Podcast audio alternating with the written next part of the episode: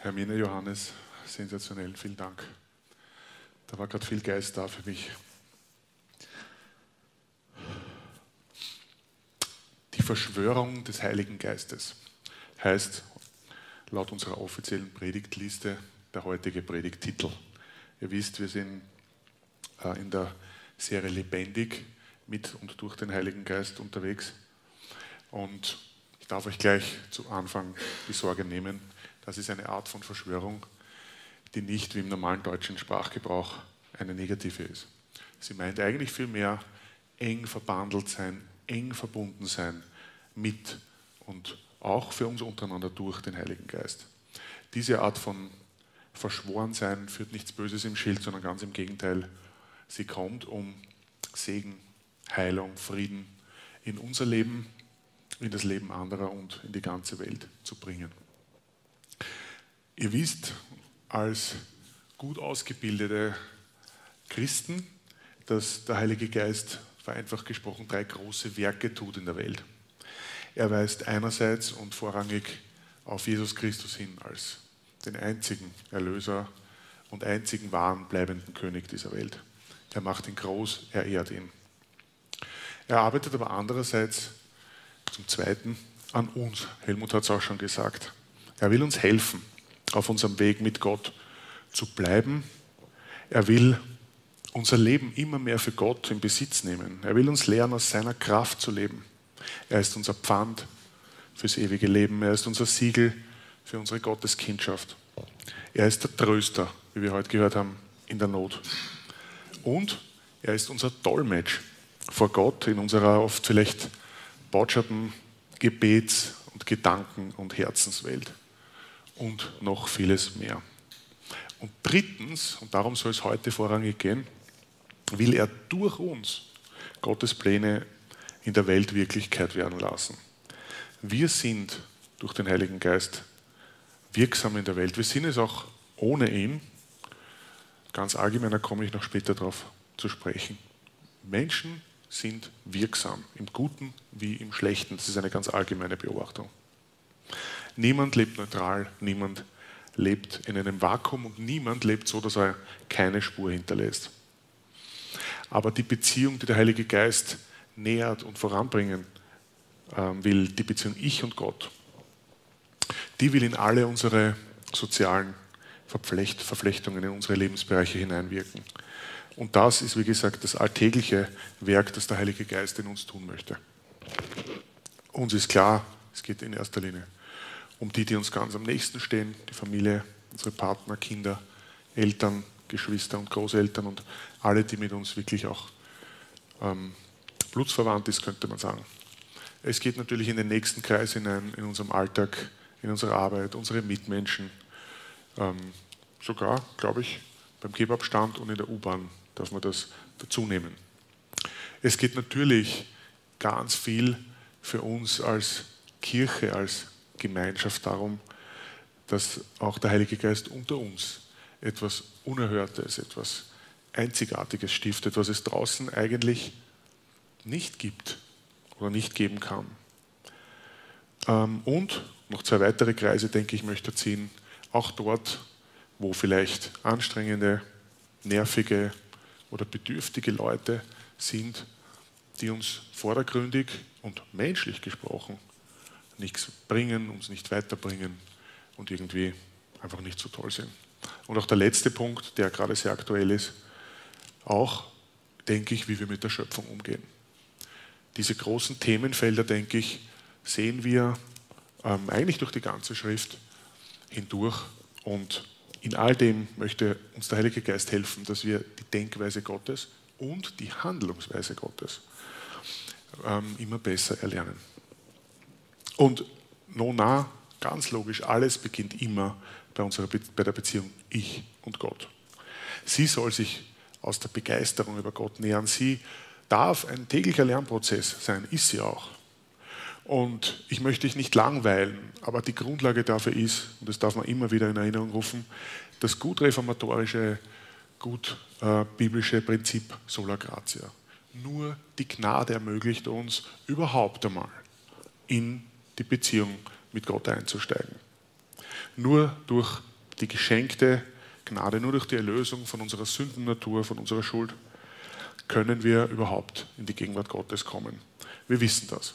Aber es ist wichtig, daran, erinnert zu sein, Römer 5, Vers 1 kann man nicht oft genug lesen. Sollte man vielleicht auswendig können. Da heißt, nachdem wir nun aufgrund des Glaubens für gerecht erklärt wurden, haben wir Frieden mit Gott durch unseren Herrn Jesus Christus. Das wissen wir. Und das ist gut so. Wir wissen, wir können keine Punkte sammeln durch gute Taten. Wir können uns die Liebe Gottes nicht verdienen.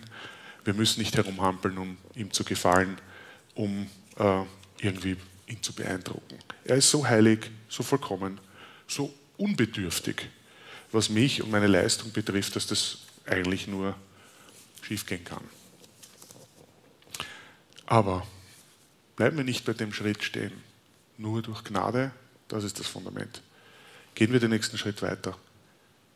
Machen wir ihn, erleben wir das, was danach folgen kann. Denn es ist nicht alles, dass Gott uns nur die Gnade schenkt und dass wir verkopft und theologisch wissen, wie man richtig ist. Es geht noch um viel mehr.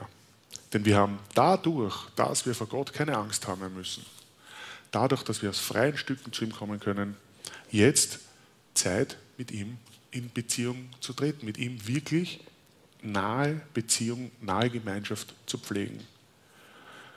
Und aus dem heraus denke ich, und das ist auch ganz klar durch die ganze Schrift, soll unsere, soll unsere Handlungen folgen. Es soll unser Leben ähm, dadurch anders werden, durch diese Begegnung. Ich meine, ich stelle mir vor, wenn ich mir zum Beispiel den Helmut anschaue. Ja, er hat sich sehr gefreut über dieses Beispiel. Ja. Er ist jetzt in unserem Bild Gott. Das hat ihm sehr gefallen, die Idee. Ja. Wenn ich die ganze Zeit hier herumhampel auf der Bühne, um ihm irgendwie zu gefallen, damit er mich cool findet, meinen Bart, oder ich weiß nicht, was ich alles so kann und, und ich mache dauernd irgendwas, um vor ihm herumzutun, damit er sich denkt, ja, der Markus, der ist ein, ein wirklich smarter Kerl, der ist ein guter Typ. Ich möchte bei ihm Punkte sammeln. Aber was, wenn ich weiß, dass er mich mag? Was, wenn ich weiß, dass er interessiert ist an mir als Person, an einer Freundschaft mit mir? Dann kann ich mich zu ihm hinsetzen, brauche nicht mehr herumhampeln und kann mit ihm ganz konkret unter vier Augen oder einfach ganz konkrete menschliche Gemeinschaft mit, haben, mit ihm haben. Ich denke, das ist ein Bild für das, was die Gnade überhaupt erst möglich macht. Wir dürfen uns verabschieden von unseren religiösen äh, Reflexen, die wir alle noch immer in uns tragen, denke ich, und wir dürfen zum Papa kommen. Ich lese noch einmal Römer 5, Vers 1. Nachdem wir nun aufgrund des Glaubens für gerecht erklärt worden sind, haben wir Frieden mit Gott durch unseren Herrn Jesus Christus. Da ist nichts mehr Störendes. Da komme ich hin und bin ich da. Und aus dem soll das Folgende sich ergeben. Also lernen wir immer wieder unsere mechanischen Frömmigkeiten abzulegen. Gebet, gute Tat, Spende hinein, Segen heraus. Das ist keine Beziehung, das ist ein Geschäft. Und in dem Modell, wie gesagt, jetzt auch mit dem Helmut, ist hier kein Platz für etwas Persönliches. Und es wird auch in einem Geschäft nicht erwartet, oder? Wenn du zum Biller gehst, dann nimmst du die Ware und legst dafür den gegenwärtigen Geld hin. Du erwartest hier jetzt eigentlich keine Beziehung mit dem Kassier oder mit der Kassierin.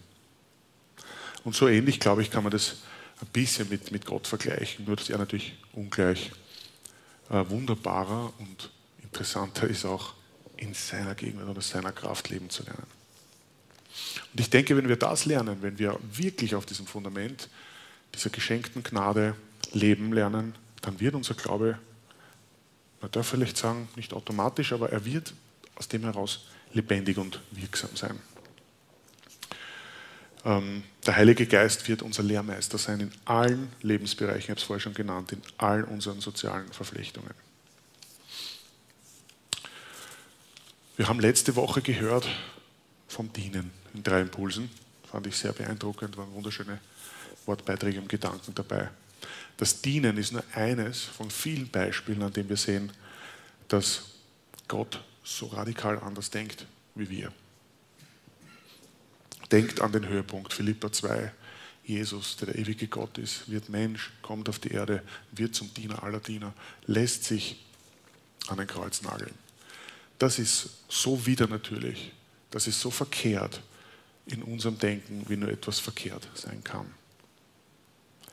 Und ich glaube auch, nachdem wir auch als Christen, auch als Kinder Gottes immer noch in dem Kampf stehen, alt und neu, dass unser Leben deswegen auch immer wieder so umkämpft ist in diesem Bereich. Unsere Reflexe, unsere Logik, unser Egoismus, unsere Biografie, schwingt alles in das hinein und es möchte immer wieder gegen Gott und gegen das, was so neu geworden ist, sich aufbäumen. Das, was Gott gut hält, für gut hält, für funktional, für heilsam, das halten wir oft nicht dafür. Wer von uns denkt sich, ja, wenn ich ein Diener bin, wenn ich vergebe, wenn ich mich verschenke, dann kommt wirklich bleibend Gutes heraus. Meine Natur will das nicht. Aber der Heilige Geist in mir weist mich immer öfter und immer wieder darauf hin und sagt, hey, schau mal, das ist bleibend. Das, was hier geschieht, auch wenn es nicht spektakulär ausschaut, vielleicht immer wieder, das ist es, was ich in der Welt wirken will. Und ich möchte ähm, euch beibringen, schön langsam, dass es ganz anders funktioniert. 1. Korinther 1,25, ganz zentral. Denn hinter dem scheinbar so widersinnigen Handeln Gottes steht eine Weisheit, die alle menschliche Weisheit übertrifft. Gottes vermeintliche Ohnmacht stellt alle menschliche Stärke in den Schatten. Wir sehen, glaube ich, kaum eindrücklich an keiner Bibelstelle, die mir bewusst ist, wie eben wieder natürlich, ich möchte jetzt aus unserer Perspektive denken, Gott agiert, wie er sagt, das, das ist so anders bei mir. Aber genau dadurch erweist sich meine unglaubliche Souveränität, meine Stärke, meine Andersartigkeit. Niemand kann sich aufgrund dieser Aussage jetzt etwas einbilden bei Gott durch seine Leistung, seine Frömmigkeit, sein Gutsein. Und zum Glück muss das auch keiner. Weil wir haben schon gesehen, ohne Gnade sind wir heillos verloren vor dem heiligen Gott. Wir können nie genug Punkte sammeln. Und das Schöne ist, auch niemand kann sagen, ach, ich bin zu dumm, ich bin zu schlecht, Gott kann mich eh nicht irgendwie brauchen, ich bin doch eh nutzlos. Ja? Nein, wenn wir diese Art von Gnade jetzt in den nächsten Schritt bringen, in die Nähe zu Gott, dann wird auch unser Eifern, unser Wettbewerbsdenken untereinander und vieles andere aufhören können, weil wir uns selbst wiederfinden in der Nähe Gottes, weil wir dort sitzen und leben und wissen, der will uns. Ich bin sein Kind. Ein völlig unbefangenes vor Gott sein, ein fröhlicher Austausch, ein Dienst an der Gesellschaft, an der Gemeinschaft und ich denke vielleicht daraus resultierend letztlich auch ähm, gemeinsame Anbetung, denke ich, sind die Folgen von so einem Lebensstil. Ich habe es vorhin kurz angedeutet. Ich bin mehr und mehr davon überzeugt, dass wir als Kinder Gottes die Vollmacht, die wir in Gott haben, sträflich unterschätzen. Dass wir Gott in uns, durch uns viel zu wenig zutrauen. Lernen wir in Anspruch zu nehmen, was wir sozusagen juristisch sind, Kinder Gottes, und setzen wir es in den kleinen wie in den größeren Dingen, in die Praxis um. Und ich glaube, um das umsetzen zu können, müssen wir uns eines vor Augen halten. Die Menschheit im Allgemeinen betrachtet hat eine erschreckende und unerhörte Hoheit und Vollmacht von Gott bekommen, auf dieser Erde zu handeln, zu herrschen und Geschichte zu machen. Wir wissen das. Von Anfang an, noch vor dem Sündenfall, hat Gott der Menschheit gesagt, ihr sollt herrschen, ihr sollt bewahren, ihr sollt bebauen. Wir wissen, was passiert ist. Der Mensch hat Vollmacht zum Guten wie zum Bösen. Und ich denke, diese gottgegebene Hoheit, wenn sie zum Bösen ausgelebt wird, erklärt ein Stück weit, warum die Welt so ist, wie sie heute ist. Krieg, Elend, Missbrauch, Gewalt und Mord, Umweltzerstörung, moderne Sklaverei und viele andere Themen, ganz zu schweigen von allem, was wir aus der Geschichte gelernt haben.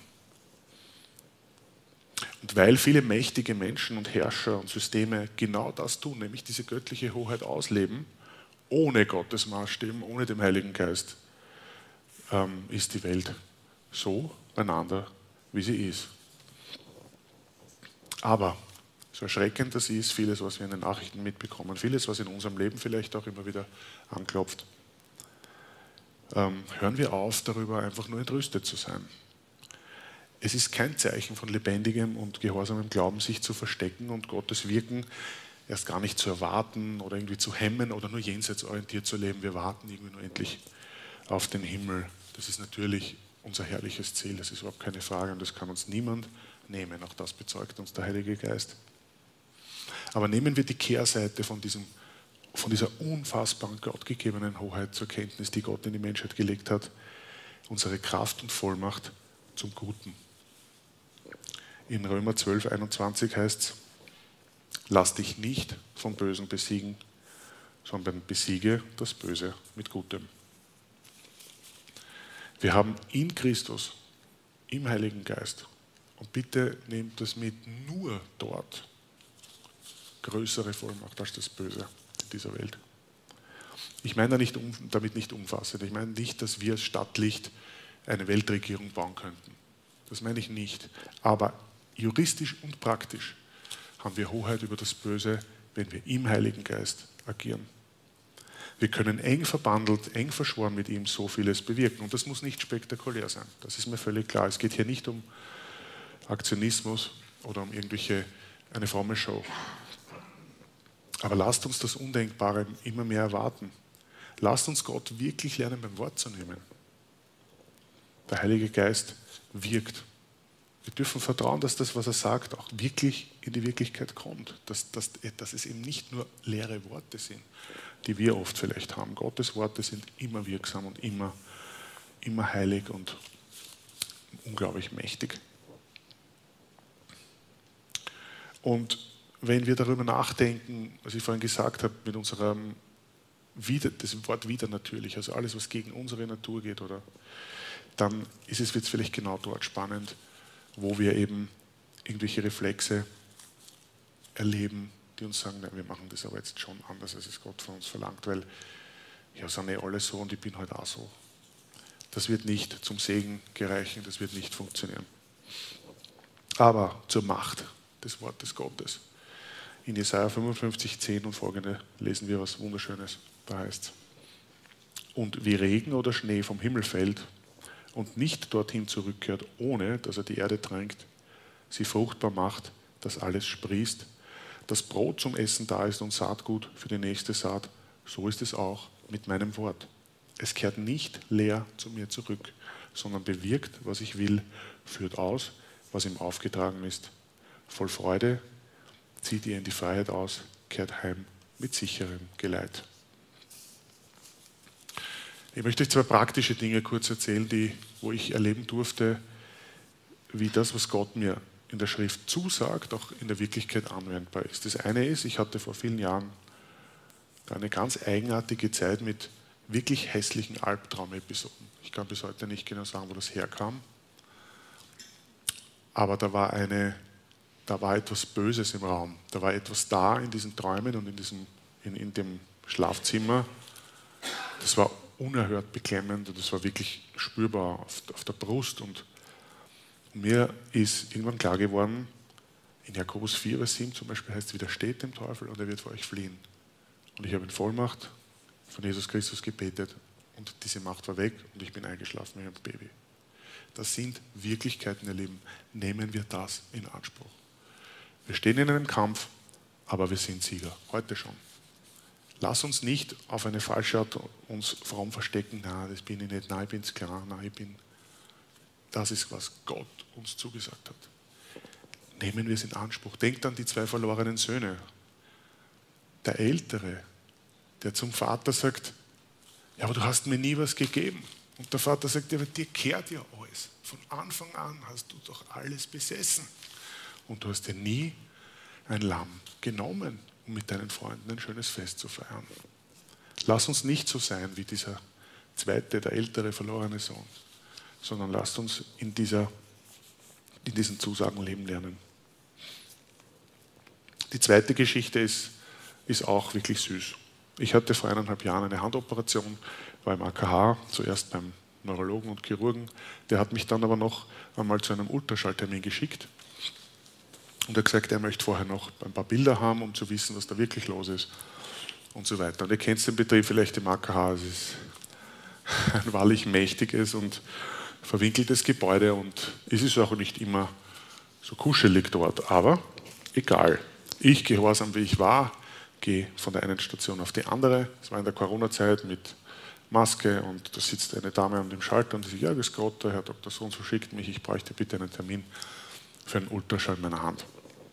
Sie schaut mich an, so kurz tippt herum und sagt, ja, in sechs Wochen haben wir einen Termin. Ich schaue sie an und sage, okay, danke. Sie schaut mich nochmal an, ganz ungläubig, schaut noch einmal in den Computer rein und sagt, ah, da habe ich nächste Woche für Sie einen Termin gefunden, weil Sie so freundlich waren. Und ich mir gedacht, was ist das? Abgesehen davon, dass das vielleicht ein bisschen österreichisch ist. Aber dachte, mir war das nicht bewusst. Ich weiß noch, dass ich in Dankbarkeit dorthin gerollt bin. Das weiß ich. Ich dachte mir, okay, meine Hand ist zwar bedient, aber da gibt es einen Arzt, der das operiert und die Aussicht auf Heilung ist groß. Und ich war dankbar, dass es dann noch einen anderen Arzt gibt, der sich das anschaut und der dann sagen wird, ja, und da und dort schneiden wir eine und dann wird das wieder besser. Und wahrscheinlich hat sie das wahrgenommen. Ich weiß, ich werde es nie genau wissen, ja, aber ich fand es eine wunderschöne Geschichte, weil sie so freundlich zu mir waren. Ich habe gar nichts gemacht, ich habe einfach nur okay, danke gesagt. Und ihre Antwort war, sie haben keine Ahnung, wie sich die Leute hier aufführen, wenn sie länger als eine Woche warten müssen. Das war ihre Konklusion. Und ich denke mir, das ist, ich glaube, es ist kein banales Beispiel. Ich glaube, das sind genau diese kleinen Dinge und eben auch wie die größeren. Wenn wir mit Mitmenschen über Gott reden können, natürlich über das Evangelium und wenn wir am Ende vielleicht sogar jemanden zu Gott führen dürfen, das ist überhaupt keine Frage. Aber ich glaube, dass wir hier Raum nehmen. Ich glaube, dass der Heilige Geist eben auch dort ist. Lass uns das nicht unterschätzen.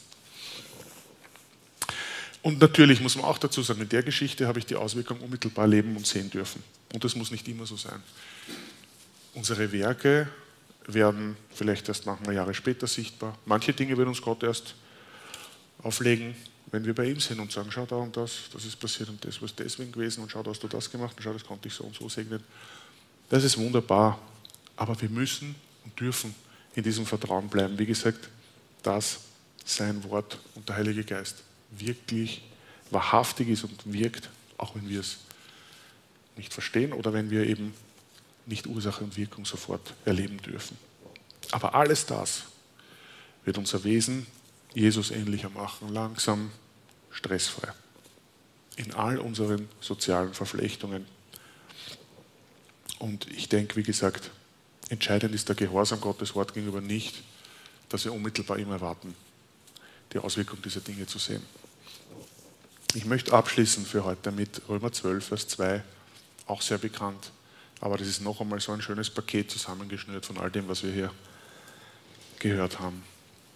Und richtet euch nicht nach den Maßstäben dieser Welt, sondern lasst die Art und Weise, wie ihr denkt, von Gott erneuern und dadurch umgestalten, dass ihr prüfen könnt, ob etwas Gottes Wille ist, ob es gut ist, ob es Gott gefallen würde und ob es zum Ziel führt.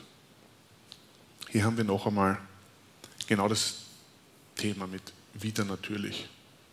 Das, was meine Natur will, ist gegen Gottes Natur und umgekehrt. Die Maßstäbe dieser Welt, also die Welt, wie sie ohne Gott tickt, will so anders wirken und wirkt auch so anders, wie Gott das will.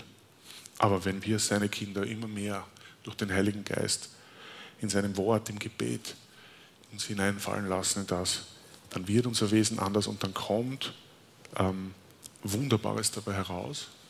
Und das Schöne finde ich hier am Ende, und es führt zum Ziel. All die Kriege, all die Grauslichkeiten führen zu gar nichts in, am Ende des Tages in der Menschheitsgeschichte. Gott kommt mit allem, auch was er geschehen lässt, zum Ziel und auch mit uns. Das ist, das ist so groß. Das kann nur ein allmächtiger Gott versprechen. Das kann dir niemand sonst zusagen. Das ist, das ist so groß. Also, Dein Leben ist nicht so banal, ist nicht so unbedeutend. Deine Alltagssituationen sind nicht so banal und unbedeutend, um dort den Geist Gottes wirken zu lassen an deinen Mitmenschen und an dir selbst.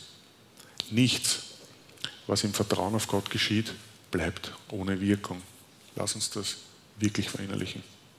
Ich jedenfalls möchte lernen, mehr mit dem Heiligen Geist verbandelt, verschworen zu leben und immer öfter wieder natürlich zu leben. Ich hoffe, ihr auch. Amen.